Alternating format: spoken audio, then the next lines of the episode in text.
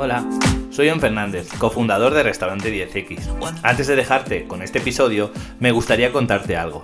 Lo primero es que si sientes que te estamos aportando valor con alguno de los episodios, te animo a compartirlo en tus historias de Instagram y a que nos etiquetes, arroba restaurante 10X, y que etiquetes al consultor de este episodio es muy importante para nosotros, para sentirnos queridos y para sentirnos más animados si cabe para seguir haciendo este tipo de contenido. También podéis enviarnos un mensaje por privado y pedirnos un tema, una duda, un problema concreto que quieres que tratemos y el experto que quieres que hable de ese tema y nosotros haremos un episodio enfocado a todos estos temas. Por último, comentaros que existe también la plataforma de Restaurantes Rentables Academy, donde podéis tener acceso a contenido exclusivo de nuestros expertos y acceso directo a ellos. Cada semana hay una masterclass de uno de los expertos de 45 minutos y después tenemos una ronda de preguntas de 15 minutos donde podéis preguntarles directamente o bien por el chat o bien por Zoom vuestros problemas, vuestras dudas, inquietudes y os responderán directamente a vosotros, ¿vale? Tenéis el enlace en la descripción de nuestro Instagram y también en nuestra página web. Ahora sí, os dejo con el episodio. La gestión perfecta de un restaurante es una utopía. No existe, no existe. Pero también es cierto que has de apuntar a la luna si quieres llegar a las estrellas. Bienvenidos a Restaurante 10X, el podcast donde desarrollamos una visión total, global, 360, para lograr el éxito en tu restaurante. Y para ello contamos con más de 10 expertos del sector que van a traernos en cada uno de los episodios sus mejores herramientas, estrategias de marketing, gestión y servicio. Tú que eres valiente, líder de tu restaurante y soñador, acompáñanos en esta utopía. ¡Arrancamos! Bienvenidos a un nuevo episodio de Restaurante 10X. Hoy volvemos a estar con Félix Chaques. Hoy volvemos a hablar sobre creatividad en nuestra oferta gastronómica y hoy vamos a estar hablando de cómo utilizar los productos y las compras para ser creativo en nuestra oferta gastronómica. Como ya os he dicho, aquí tenemos de nuevo a Félix Chaques. Muy buenas, Félix. ¿Qué tal? ¿Cómo estás? Hola, buenos días, John. ¿Cómo estás? Un saludo a todos. Y nada, otra vez aquí a, dar mucha información y muchas cosas interesantes. Perfecto, un gusto tenerte aquí de nuevo. Cuéntanos cómo, cómo podemos usar las compras, los productos para ser creativos en nuestra oferta gastronómica. Sí, la idea, la idea un poco es, eh, es eso, ¿no? Es cómo fomentar o buscar esa creatividad a través de los productos y las compras. Yo creo que la, sobre todo vamos a hablar de cocineros, ¿no? Bueno, hay gente en el restaurante, ¿no? Que puede ser el responsable de compras o puede ser el responsable de producto, pero yo creo que básicamente esto es una labor para, cocineros, ¿no? Y cómo muchas veces los cocineros nos eh, entramos en zonas cómodas, ¿no? entramos en zonas eh, en, eh, donde la carta no se mueve lo suficiente y cómo más bien cómo gustaría fomentar, ¿no? Cómo a través de estos productos, cómo definir los productos que vamos a utilizar, cómo definir nuestra propuesta gastronómica y cómo eh, escribirlo sobre todo y tener muy, muy claro qué productos vas a usar, puede fomentar luego el, hecho de, la creación de nuevos platos o la, o la creación de nuevas propuestas, ¿no? Y cómo a través de las compras también, que esto es eh, también el tema de la zona de confort, cómo muchas veces nos vamos acomodando a la hora de ir pidiendo productos que nos vienen cómodos, que están siempre durante todas las temporadas, que nos es relativamente cómodo pedirlos y que nos los traigan, ¿no? Y cómo saliendo de esa zona de confort un poquito, podemos fomentar muchísimo más eh, esa creatividad. Eh, la idea es esa, ¿no? romper estructuras mentales de los cocineros para romper, para intentar salir un poco de esa comodidad y desconocimiento sobre ciertos productos y como prácticamente es la única forma de fomentar esa, creatividad, ¿no? Y eh, al final eh, entender que esto es un proceso para toda la vida, esto es un proceso que, eh, es para, va a ir funcionando durante muchísimo tiempo y, y, tomarlo un poquito así, ¿no? Entonces, primero explicaremos cómo, volveremos un poco al podcast anterior, de cómo definir la propuesta, cómo encapsular qué productos vamos a utilizar, Eh, eh, usaremos una cosa que yo llamo la libreta de productos, ¿no? que es un poco cómo nos organizaremos a la hora de registrar esos productos, cómo vamos a combinarlos, cómo vamos a jugar con ellos. Explicaremos algo que a mí me gusta mucho, que es el tema del puntos, puntos de partida. ¿no? Para muchas veces cuando queremos ser creativos necesitamos empezar por algún lado, necesitamos empezar por una idea, necesitamos empezar por un producto, por una técnica. ¿no? Un poco veremos cómo, cómo podemos ir definiendo todo eso cómo podemos buscar nuevos productos y que sean coherentes con nuestra oferta, un poco explicar las diferentes formas en las que podemos comprar y cuáles nos pueden beneficiar más la creatividad o menos, y al final esto, cómo afecta todo esto, ¿no? Nuestra propuesta creativa. Al final, eh, es lo que veníamos diciendo en el, podcast anterior. Cuánto de importante es que tu propuesta gastronómica tenga sentido, tenga, tenga una, una personalidad, ¿no? Y, que tenga una, un, que cada uno de los platos al final tengan nexos de unión. Para eso es, es mucho más fácil hacerlo cuando tú anteriormente te has, has definido cuál es tu estilo de cocina, ¿no? Tú decides cuál es tu estilo de cocina y cada vez que tú quieres meter un producto, cada vez que quieres hacer una nueva elaboración, te puedes replantear ¿no? si realmente eso va acorde con tu, idea inicial o no. Porque al final yo creo que lo más importante es lo que decíamos, es acotar los productos que tú vas a utilizar, acotar tus grasas, acotar tus especias, acotar tus picantes, acotar tus sulfurosos, porque al final cada uno de ellos definen un estilo, definen una localización, definen, definen una forma de hacer, ¿no? Si tú estás eh, en las grasas, si tú usas aceite de oliva, es mucho más fácil definir hacia dónde te vas, ¿no? Te estás viniendo hacia Europa, te estás viniendo hacia toda la parte norte del Mediterráneo, toda la parte sur del Mediterráneo, un poquito hacia Asia, pero ya conforme te vas alejando ya se empiezan a utilizar otro tipo de grasas, ¿no? Entonces, ¿cuánto importante es eh, definir eh, cuáles van a ser? Lo mismo con las especias, las acideces, los picantes, ¿no? Entonces, yo para, para plantear todo esto, yo lo que propongo es la libreta de productos, ¿vale? Esto, mucha gente igual dirá, ¿no? Que lo que siempre decimos, que, que uh, estos cocineros lo tienen todo en la cabeza, ¿no? no, yo es que trabajo de cabeza, no es que... Vale, pero yo lo que propongo al final es que es mucho más fácil, si todo está por escrito, seguir una coherencia, porque al final lo que tienes en la cabeza es muy variable, es muy cambiante, ¿no? Entonces, lo que yo propongo es lo que yo llamo la libreta de productos, en las cuales escribiremos todos los productos que vamos a utilizar, ¿vale? La idea es eso, ¿no? Que estén acotados, que estén definidos cuáles van a ser y cuáles no van a ser. Eh, y entonces la, idea es esta, ¿no? Haremos por cada una de las hojas de nuestra libreta, apuntaremos un producto. Y iremos, esta libreta tiene que ser como muy flexible, ¿no? Podría ser en una libreta de, láminas, ¿no? O una libreta que tú puedas quitar, poner, adelante, o sea, ir moviendo las fichas de aquí para allá, y en la cual podemos generar un índice un índice en que definimos cada uno de los subgrupos de tipos de productos que vamos a usar y, y podemos incluso anotar en qué página está cada uno de ellos. ¿no? Esto al final nos da una idea general cada vez que miramos la libreta de cuáles son nuestros productos. Luego, dentro de cada una de esas hojas donde tenemos cada uno de los productos, marcaremos, bueno, marcaremos la temporada, por supuesto. La idea es cuanto más nos acercamos a la temporada, el producto más óptimo es. Esto es eh, algo claramente es algo definido, ¿no? Eh, incluso dentro de esa misma temporada, existen, ya lo explicamos en cosas anteriores, existen momentos en los que el producto está mucho mejor o tiene incluso diferentes, perdona, diferentes propiedades, ¿no? O sea, diferente, al principio pueden estar mucho más azucarados, luego puede estar mucho más acideces, o sea, cuánto de importante, lo primero es definir cuál es la temporada de ese producto y luego dentro de esa temporada cómo podemos ir jugando.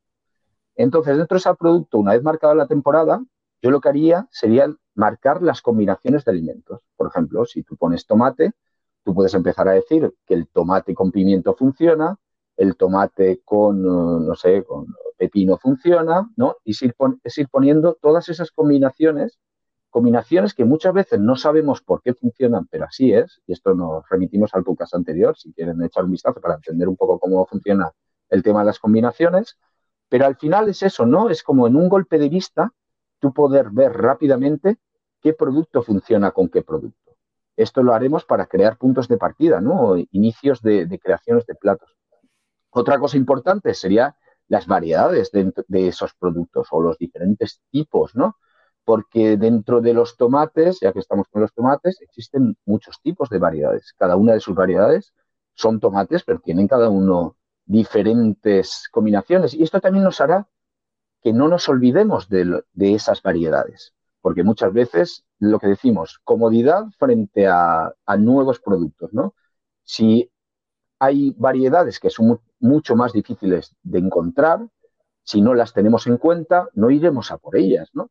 Y entender que cada una, si tú entiendes que cada una de esas variedades tiene diferentes características, no puedes, o sea, tú puedes buscar qué variedad le va mucho mejor con ese plato. ¿no? Una vez ya tenemos combinaciones, variedades marcada la temporada, empezamos a marcar las elaboraciones intermedias que hemos utilizado o que vamos utilizando y es como un registro de elaboraciones. Las elaboraciones intermedias sería con el tomate, ya que seguimos con esta línea, sería un gazpacho, sería una salsa de tomate, sería una vinagreta de tomate, ¿no? Tú vas anotando todas esas elaboraciones que a ti te han gustado y que tú consideras que puedes reutilizar en un futuro. Esto, lo, esto luego lo anexionaremos en el próximo programa en cómo... espera, eh, disculpar. disculpar, eh, no sé qué me pasa con, con la voz, pero la tengo... Al final la idea es esa, ¿no? Cómo en un futuro anexionaremos como teniendo todo ese registro de elaboraciones intermedias con cada uno de los pasos, tendremos una serie de recetas y entonces esta libreta de productos se conectará con la libreta de escandallos, de recetas y de, de toda la, la estructura de cada una de las recetas. Cuando nosotros tenemos esto, con cada uno de los productos que nosotros definimos, o sea, lo primero, lo más importante es definir 10 productos con los que tú vas a empezar a jugar. Y poco a poco, a lo largo de los años, esto es una carrera de fondo, se irá haciendo todo, un, todo un arsenal de productos que tú puedes ir jugando con ellos en el futuro. Entonces, una vez tienes esto, es mucho más fácil crear puntos de partida, ¿no? ¿Por qué? Porque tú empieza la temporada, empieza la temporada de cualquier producto y tú dices, bueno, me gustaría hacer un plato de alcachofas. Vale, de acuerdo. Nos vamos a la hoja de alcachofas tú miras la hoja de alcachofas y tienes toda esta información, ¿no? Y a partir de aquí, la cabeza empiezan a salir ideas, la cabeza empiezan a surgir combinaciones, la cabeza empiezan a, pensar cosas que ya has hecho en el pasado, ¿no? Incluso añadiría dentro de esta hoja del producto, puedes ir escribiendo abajo también eh, todos los platos que ya has hecho. Aunque bueno, esto también yo lo hago de, de otra forma que ahora explicaré, pero bueno, también me parece interesante. Entonces, es una forma, ¿no? De ser creativo, es una forma de crear puntos de partida. Puntos de partida es eso, ¿no? Desde donde tú vas a empezar a crear un plato, siempre necesitas empezar por algo, ¿no? Porque hay un vacío. Y yo creo que lo más, puedes irte a, platos de otras personas, puedes irte, pero yo creo que lo más interesante, ¿no? Para ser creativo es esto. Defines un punto de partida, defines un producto o defines una elaboración o una elaboración intermedia o una combinación y a partir de ahí empiezas a trabajar. Tú tienes una tomate con pimiento, ¿no? En una de las combinaciones dentro de la hoja de tomate. ¿Y qué puedes hacer? Bueno, pues me voy a pimiento a ver qué me sale, ¿no? Voy a, pimiento, miro qué temporada es. ¿Está en la misma temporada que el tomate se puede cuadrar? Perfecto. ¿Qué combinaciones va bien con el pimiento, no? Entonces, como que vas conectando cada uno de los productos y se va creando una asociación lógica, ¿no? Si defines las grasas, ¿cuáles son tus grasas? Lo mismo porque dices, bueno, vale, ahora necesita grasa este plato. ¿Cuáles son mis grasas? Estos. ¿Cuáles funcionan bien con este producto, este producto, este producto? ¿no? Y al final se van creando la retaíla de, de, de ideas en las cuales luego tú ya puedes ir a la práctica, ¿no? Entonces, no sé, me parece una forma interesante de ir creando todo un sistema que puede ir funcionando. El, eh, el, al final, también, ¿no? Estaba hablando del registro de plato, lo puedes anotar en la misma hoja de producto, pero a mí lo que me gusta, cómo me gusta hacerlo a mí es durante mi, conforme yo voy haciendo platos, conforme yo voy eh, pasando los años, yo siempre hago listas de mise en place, ¿no? Donde cada día yo me escribo todos los productos, o sea, todas las elaboraciones que yo tengo que hacer ese día y eh, para ese día saber qué tengo que hacer. Entonces, ¿a mí qué me gusta hacer? Cada una de esas hojas que yo preparo por semana, las plastifico, ¿no? Incluso las hago de, esta forma, ¿no? Las voy poniendo, esto lo explicaré en el próximo programa, pero bueno, para que haga así una idea general. El martes arranco con estos platos, el miércoles arranco con estos platos, el jueves arranco con estos platos y si van habiendo variaciones en los platos, lo voy anotando en cada uno de los días.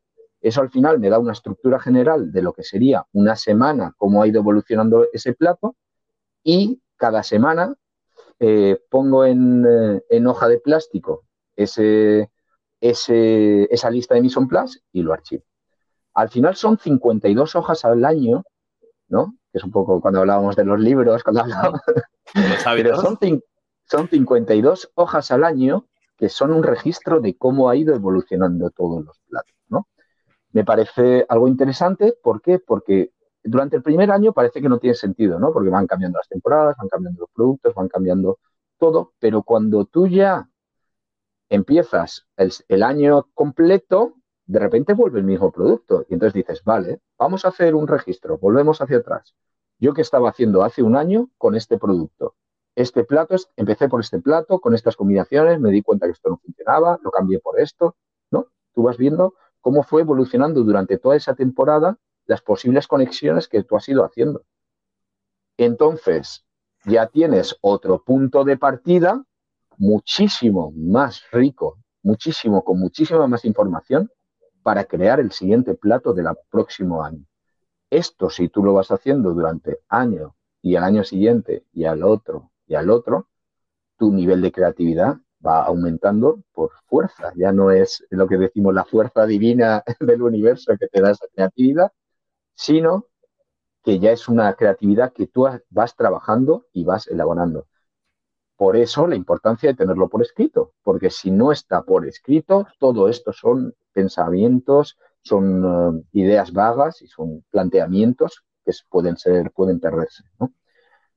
Y luego otra cosa importante es en la búsqueda de productos, ¿no? Esto también lo veremos en el tema de las compras, pero al final, si tú defines tu estilo de cocina, tú acotas qué productos vas a utilizar, tú cuando tú defines tu estilo de cocina, es fácil encontrar qué referentes están haciendo tu estilo de cocina. Cuando tú conoces qué referentes al lado tuyo que para ti te parecen interesantes están haciendo tu estilo de cocina, estarán utilizando unos productos parecidos al tuyo.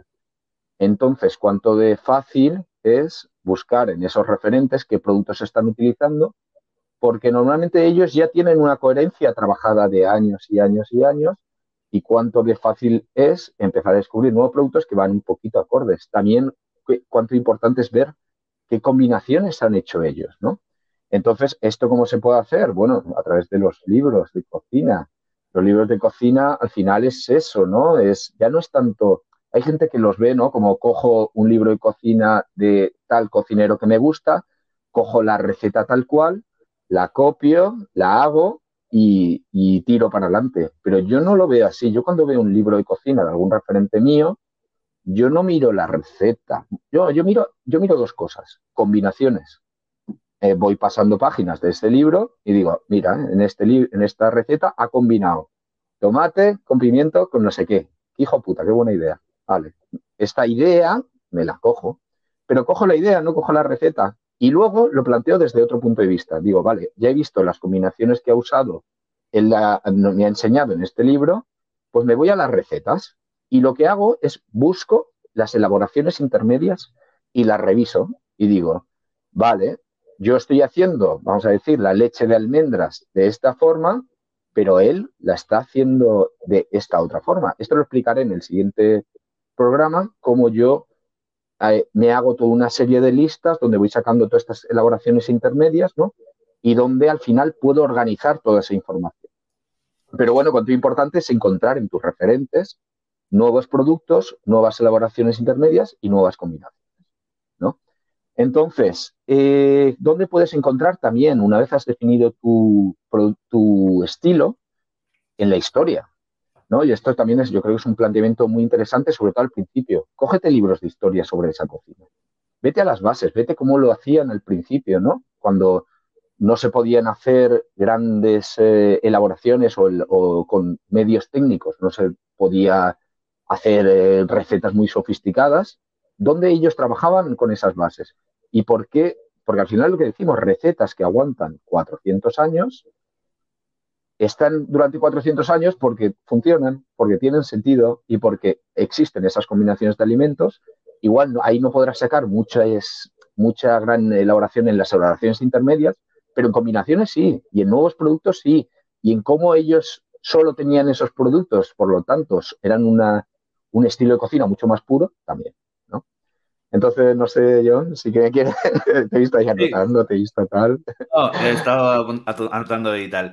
Eh, quería destacar, bueno, hacer alguna reflexión, sobre todo destacar puntos interesantes. Uno es el tema de la temporalidad, ¿no? Que ya su nombre nos lo indica, ¿no? Y esto pues nos proporciona pues también el hecho de ser creativos y ser diferentes durante el año, ¿no? Porque como cada año tenemos un, durante, bueno, cada etapa tenemos unos productos diferentes, ¿no? De temporada, por lo tanto aquí esto ya nos marca una evolución dentro de la creatividad para, para, salir de hacer siempre lo mismo, ¿no? Si siempre trabajamos los mismos productos, estemos en temporada o no lo estemos, pues es más difícil ser creativo porque tienes que estar todo el rato inventando más cosas para ser diferente. Si seguimos la línea de la temporalidad, pues esto ya nos marca un poco este camino hacia ser diferentes y al final, como cualquier otra moda, ¿no? Pues de alguna forma ser cíclicos, ¿no? Todas las modas, pues al final siempre acaban volviendo, ¿no? ¿Vuelven igual? No, vuelven como modificaciones, ¿no? Como ha dicho Félix, al final coges esta elaboración que habías hecho el año pasado eh, basado en algo y la modificas a tu pensamiento actual, a, un producto nuevo que quieres eh, involucrar ¿no? en tu oferta gastronómica y te, y te, llega a servir de base. Quería destacar también la importante, ¿no? De, que ya eh, Félix lo ha hecho, ¿no? Ha insistido en el registro, en que quede por escrito porque es la, forma de, crecer y hacer este efecto bola de nieve, ¿vale? Que nadie se preocupe el primer año o la primera vez que empiece a hacer esto porque solo tenga aquí cuatro o cinco elaboraciones o tenga diez, porque por algún momento tiene que empezar, pero al final estas diez pasarán a ser 20, luego 30 y luego pues vamos ampliando hasta tener pues prácticamente nuestro propio libro, ¿no? Entre comillas, de, elaboraciones. También el tema de, de foco, de tener foco, ¿no? La temporalidad también nos da mucho foco. Por ejemplo, voy a llevarlo un tema eh, que no es muy relevante con, la causa, pero es el tema, por ejemplo, a lo mejor del diseño, ¿no? Hay cientos y cientos de colores diferentes, ¿no? O miles, no sé cuántos hay, ¿no? Hay miles de colores diferentes. Cuando uno quiere, por ejemplo, combinar eh, pues diferentes colores para hacer un diseño de algo, pues es muy difícil cogerlos de una paleta enorme. Sin embargo, si tú seleccionas una serie de colores, ¿no? De cuatro o cinco colores que entre ellos combinan, no vamos a entrar en tecnicismos, pues luego es mucho más fácil diseñar, porque como entre ellos combinan, puedes hacer diferentes combinaciones, el fondo oscuro y las, y las palabras eh, claras, el fondo claro y las palabras oscuras, ¿no? Dentro de estos colores es más fácil combinar que si tenemos toda la gama de colores, pues pasa igual con los productos, si contamos con todos los productos, va a ser mucho más difícil combinar y ser creativo, porque cuantos más inputs tenemos, es mucho más difícil hacer las relaciones si hacemos una lista durante cada temporada de esos productos que vamos a ir utilizando, pues es mucho más fácil hacer pequeñas combinaciones que luego vamos a, convertir en, nuestros, en nuestro, bueno, nuestra oferta gastronómica. La importancia de crear sistema, también quería destacarlo, el tema de crear un sistema, una forma de, hacer eh, progresiva, porque es lo que nos va, a, de alguna forma, pues asegurar que siempre la hagamos igual y que nos va a asegurar crecer, no se crece si no se tiene un sistema. Y también, por último, quería destacar ¿no? un tema que estamos hablando mucho, que son las elaboraciones. Y a veces no se tienen en cuenta las elaboraciones. Solo vemos el producto, el producto inicial, ¿no? La materia prima y el plato acabado. Pero un plato no solo se hace con productos, se hace con elaboraciones, que de alguna forma puede ser como, bueno, un plato puede ser una elaboración, ¿no? Pero como una elaboración intermedia de una combinación de productos que al final es como si fuera un ingrediente en sí, es como si fuera una materia, una, elaboración hecha con diferentes productos, en sí puede ser un ingrediente más, ¿no? No solo podemos contar con estos productos sueltos, sino que estas elaboraciones intermedias también nos ayudan pues a poder hacer estos platos, por ejemplo, pues no sé, pues una base, ¿no? O, cualquier elaboración que, que, podemos, una salsa a veces, ¿no? Muchas veces yo me encuentro en rentabilidad y con esto ya acabo, con el tema, por ejemplo, de, los inventarios, ¿no? Dice, vale, yo cuento mm, si tengo un kilo de macarrones o si tengo un kilo de arroz. Esto lo cuento, pero si tengo un kilo de salsa de tomate, ¿cómo lo cuento? ¿No? Porque, ¿Por qué? Porque solo lo veo en tomates. Entonces soy incapaz de contar un, kilo, un litro de salsa de tomate, a lo mejor. ¿no? Sé contar tomates, pero no sé contar un litro de salsa de tomate. Bueno, ahí están los escandallos, ¿no? De esta elaboración, qué productos tiene, qué ingredientes, en qué cantidad, ¿no? En qué proporciones. Por lo tanto, si sabes que te cuesta todos estos productos sueltos, sabes que te cuesta esta elaboración y ya sabes que te cuesta este litro, ¿no? Pero este concepto intermedio, de elaboración intermedia, muchas veces no se tiene en cuenta y creo que es importante que no solo podemos combinar productos, sino también eh, elaboraciones. Y esta es mi aportación. Sí, este me parece muy, muy interesante eh, lo que vienes a decir, ¿no? Porque es verdad que cualquier producto pasado por una elaboración intermedia salen otras notas. Es que el mismo, un mismo producto frito, eh, asado, guisado, ya sale otras. Entonces, si tú ya partes, si tú ya partes de esa elaboración intermedia, lo que tú dices, ¿no? Es más fácil definir incluso mucho más, ¿no? Ir, hilar muchísimo más. Me, gusta mucho. Otra cosa que, pequeña apuntación, eh, lo interesante también de productos entre temporadas. ¿Eso qué quiere decir? Si tú puedes planificar y anticipar todo eso, hay productos, si un primer producto tiene tres meses de temporalidad y otro segundo producto tiene tres meses de temporalidad, es posible que solo se solapen dos semanas o tres semanas. Eso nos pasa mucho en el restaurante. Entonces, ¿cuánto de importante es anticiparte para poner ese plato durante esas tres semanas en ese momento perfecto? Puede sonar a hilar muy fino, pero bueno, yo creo que ese es el objetivo, ¿no? Es el fin. Donde en ese momento en donde esos dos productos acaba una temporada, empieza otro, se solapan durante tres semanas y solo durante esas tres semanas pueden comer ese plato. Si encima esto tú lo pones en el discurso, lo explicas, le das un valor increíble ¿no? a, a ese plato. Me parece algo súper potente. El tema del foco está clarísimo. Si solo tienes tres meses, a por ello, que se acaba la temporada, que el producto mm. desaparece. No es que desaparezca, es que ya no es ese producto. Porque para mí los productos fuera de temporada no son ese producto, ya son otra cosa. Entonces es un poco ya el, cierre. ¿no? Y me, ha gustado mucho, me ha gustado. Y luego ya entrando en tema de compras, ¿no? Aquí nos podemos volver locos a hablar horas y horas y horas en el, en el tema de comprar. Yo, mi idea principal que me gustaría transmitir es, bueno, ahora explicaré ¿no? los diferentes puntos de compra que tú puedes comprar habitualmente, que esto yo creo que es más genérico, ya esto más o menos todo el mundo lo conoce, pero me gustaría repetirlo. Pero cuánto de importante tiene en la creatividad acercarte a los productos en su punto de origen. Eso quiere decir que cuanto más cerca tú estés del productor que produce ese producto, más vas a aprender sobre ese producto y más vas a poder jugar con él. Más vas a aprender sobre su temporalidad, más vas a aprender de en qué momento es mejor. Si de repente el producto sale del campo y en una hora está en tu restaurante o ese producto sale del campo, pasa por diferentes intermediarios y llega a tu restaurante siete semanas después, ¿cómo evoluciona ese producto? Hay productos que evolucionan bien, hay productos que evolucionan mal o que incluso cambian dentro de todo este proceso, ¿no? Entonces, es esa la idea. Es cuanto más te acercas al producto de inicio, más información tienes, más puedes entender ese producto, incluso más barato te puede salir, ¿no? Pero eso tiene un precio también. El precio primero es encontrar esos productores, encontrar la logística para que esos productores puedan traértelo, o bien a través de ellos, o a través del primer intermediario, o a través del segundo, tú decides dónde posicionarte, pero al menos saber que toda esta cadena funciona, ¿no? Y saber de dónde vienen los productos, saber... Entonces, todo esto es la, idea general, ¿no? De cómo ser creativo a la hora de comprar. Entonces, bueno, yo creo que las, los, el camino entre el campo, vamos a decir en este caso, con productos eh, con verduras o con productos de tierra, hasta tu restaurante, bueno, el primer paso sería el proveedor, ¿no? el proveedor se ha encargado de ir seleccionando una serie de productos, él ha acotado unos productos, como tú acotas con los tuyos, y ese, ese proveedor te ofrece esos productos.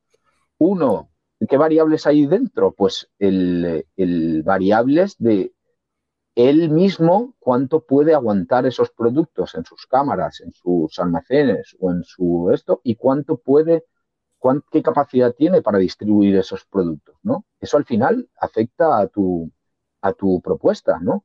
Porque al final él ha hecho una selección por ti. Eso para empezar. Él te da una lista donde el cual tú ves todos los productos, pero no has, tú no has decidido qué productos es. Y muchas veces eh, buscas una variedad en concreto y él decide no trabajarla porque hay poca cantidad o hay poca, ¿no? Pero bueno, es una forma de trabajar, pero yo creo que es una forma que se aleja mucho de lo que sería la, creatividad. ¿Por qué? Porque compras por lista. Te mando una lista y desde ahí ni siquiera ves el producto, ni siquiera ves cómo es, ni siquiera sabes de dónde viene, ¿no? Y claro, lo pides, te viene y una vez viene ya decides cómo está, si te vale la pena, si no, ¿no? Hay posibilidad de comprar a granel. Tú no le puedes decir, dame un tomate. Te va a decir, tío, tengo un pedido mínimo, pídeme un kilo, pídeme siete, ¿no? Frente a otros eh, sistemas. Eh, te definen la temporada, ¿vale? Ellos sí que es verdad que más o menos van jugando con las temporadas, pero ellos realmente no buscan esa temporalidad. Ellos lo que buscan es la continuidad.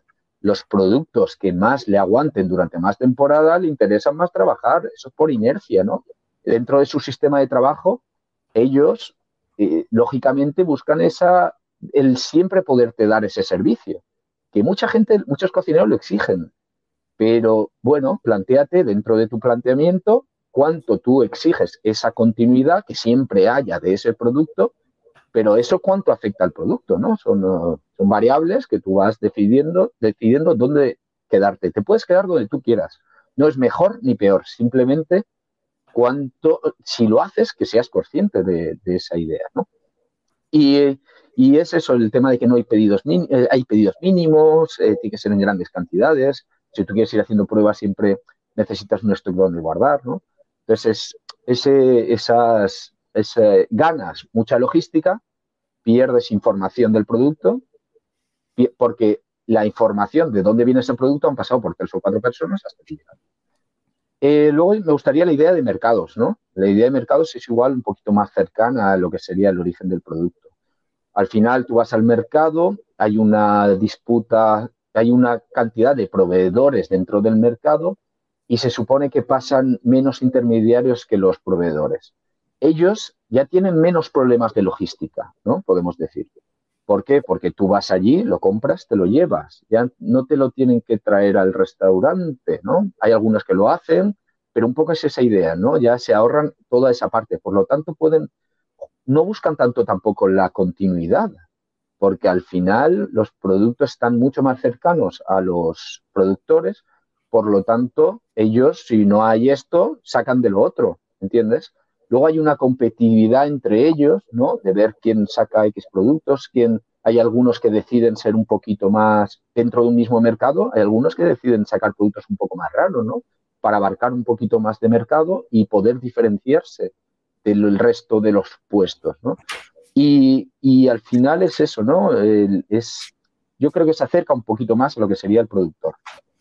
Beneficios también, pues puedes comprar a granel, tú vas allí, compras dos tomates, compras esos dos tomates, no tienes que comprar el kilo, ¿no? Eh, luego también hay una, un círculo de información mucho más directa, porque tú vas allí, si vas día a día o semana a semana, como quieras, ¿no? Eso ya decides tú dónde posicionarte. Pero el ir a los mercados, aunque sea una vez al mes, te, da muchísima información. Tú al final hablas con los eh, tenderos y te van diciendo cómo viene el producto, cómo, qué productos van a venir, te vas anticipando a temporadas, eh, hay un feedback, ellos te dicen, pues mira, esta está buenísima, esta alcachofa está de maravilla, tú la coges y tú le dices, oye, pues yo creo que le falta no sé qué, la de la semana pasada que me trajiste estaba mejor. Y dice, ah, pues es que esa se la compré a otro proveedor. Y ellos mismos se retroalimentan con ese feedback muchísimo más directo que con los proveedores y ellos mismos sin querer van buscando van encontrando qué proveedores, qué, productores le sacan mejores productos, ¿no? Y es un poco como que ahí se va creando aún más esa retroalimentación y, y todos esos beneficios, ¿no? Ahora, siguiente paso sería ya los productores.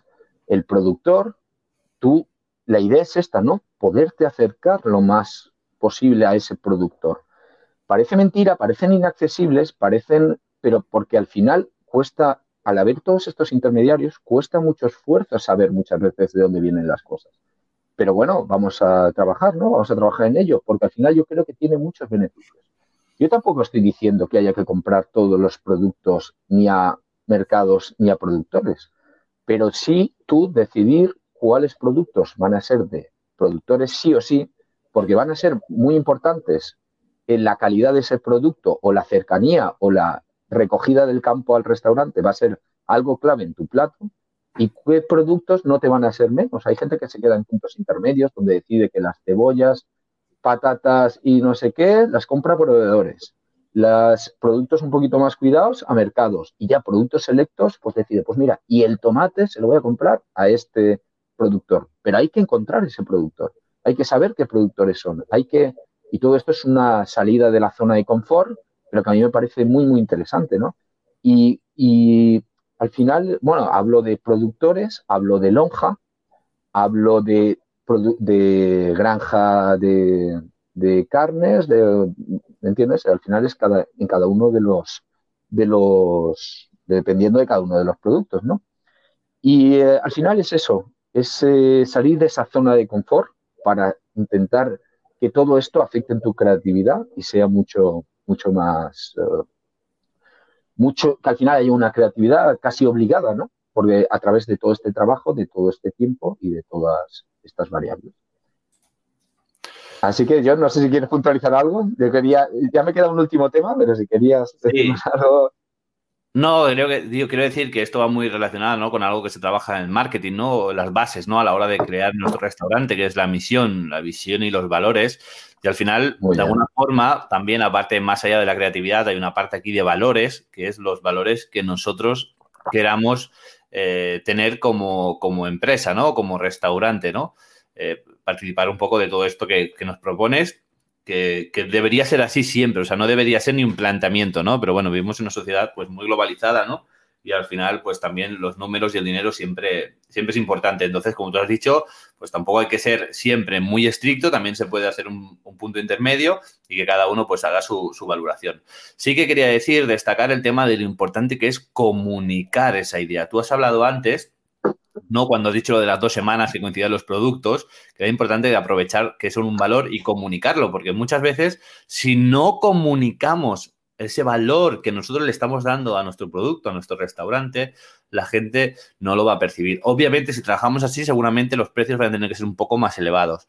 Y a la gente a lo mejor no le va a importar y lo va a valorar si realmente eh, sabe toda la historia que hay detrás, sabe todo el proceso que hay detrás, sabe eh, pues toda esta vida ¿no? que le estamos dando a nuestro negocio, todo este valor añadido. Entonces, aquí lo podemos hacer por nosotros, por nuestros propios valores, o lo podemos hacer por darle valor a ese cliente, ¿no? para que perciba más valor y, tomarlo, digamos, de una forma más estratégica. Pero lo hagamos como lo hagamos, al final es valor y tenemos que transmitirlo, porque si no, da igual lo que estemos haciendo, da igual que trabajes 80 horas a la semana en tu restaurante, da igual que compres el mejor producto, da igual que tengas un personal muy formado, que le pagues muy bien, que seas un, restaurante ejemplar, si no lo estás transmitiendo de alguna forma, ¿no? Estos valores tenemos que comunicarlos para, ya no para subir los precios, sino para justificar los precios que nos van a hacer nuestro negocio rentable. Muy bien, me ha encantado. Perfecto. Y sí, y ya, para terminar, al igual que habíamos cerrado el tema de los productos, ¿no? Cómo encontrar esos productos, yo os propongo ideas de cómo encontrar esos proveedores, ¿no? Al final, yo creo, por ejemplo, encontrar proveedores es relativamente fácil, ¿no? Bueno, siempre está el boca a boca, ¿no? En cada uno de los de, los, de las partes. Pero, por ejemplo, en proveedores es muy interesante ir a ferias gastronómicas ¿no? Anotarte las ferias gastronómicas que hay cercanas a tu, a tu localidad, qué fechas son. Yo también tengo una lista de eventos gastronómicos y de ferias gastronómicas por meses, por años, por, ¿no? donde voy definiendo cada uno de los meses. Pero bueno, esto ya es un poquito más mis, mis locuras. Pero al final es eso, ¿no? Los proveedores son fáciles de encontrar en ferias. Tú vas a la feria, tú vas a Gastrónoma y rápidamente vas a encontrar toda la variedad de proveedores que están trabajando en Valencia. Entonces, vas una vez al año y ya te haces una idea general de qué proveedores te pueden dar cada uno de los productos. Es un día al año, yo creo que eso es muy, muy fácil. Luego ya iríamos a mercados. Ir a mercados ya cuesta un poco más, ¿no? Eh, si tú ya, el, ya no es una vez al año, ya necesitas ir visitando cada uno de los mercados, ir visitando cada uno de los puestos e ir probando cada uno de los puestos, ¿no? Esto es un trabajo que cuesta esfuerzo, cuesta, pero bueno, lo que decimos, ¿no? Decide cuánto, cada cuánto vas a ir al mercado, si va a ser diario, si va a ser semanal, si va a ser mm, cada tres meses o si va a ser cada lo que quieras. Pero en las visitas de ese mercado al final te irá definiendo cada uno de los puestos, qué calidad tiene, en qué nivel está, dónde te vale la pena ir, dónde no te vale la pena ir, ¿no? Y entonces es un poco esa idea. Y al final, el, otra forma que yo creo que es la más difícil, que es la de encontrar productores, eh, yo iba, iba pensando, ¿no? ¿Quién me podía dar toda esa información? Y al final, bueno, lo primero el boca a boca, ¿no? Ir hablando con cada uno de tus referentes, cocineros y demás, ir preguntando para intentar abrir esa, esa gama. Otra es dentro de los libros de tus referentes que hablábamos antes, buscábamos combinaciones, buscábamos evaluaciones intermedias, pero muchas veces cuentan lo que tú estabas hablando, ¿no? La comunicación de ese producto, ellos quieren transmitirlo también, ¿no? ¿Por qué darle valor a todo eso? Y muchas veces explican de dónde sacan cada uno de los alimentos. Si tú tienes un, si tú tienes un eh, referente en tu ciudad que sea de gran potencia y que haya sacado un libro, es muy fácil que hable de muchos proveedores o de, muchos, de dónde saca cada uno de los elementos. ¿no? Eh, luego, otra forma que a mí me gusta mucho es, desde, bueno, yo creo que desde los últimos 15, 20 años se ha intentado a través de la televisión guardar la cultura, guardar... Eh, entonces, se han, se han creado muchos programas de televisión en los cuales se visita ciertos pueblos donde hacían ciertos tipos de productos, donde hacían, ¿no? Perdón.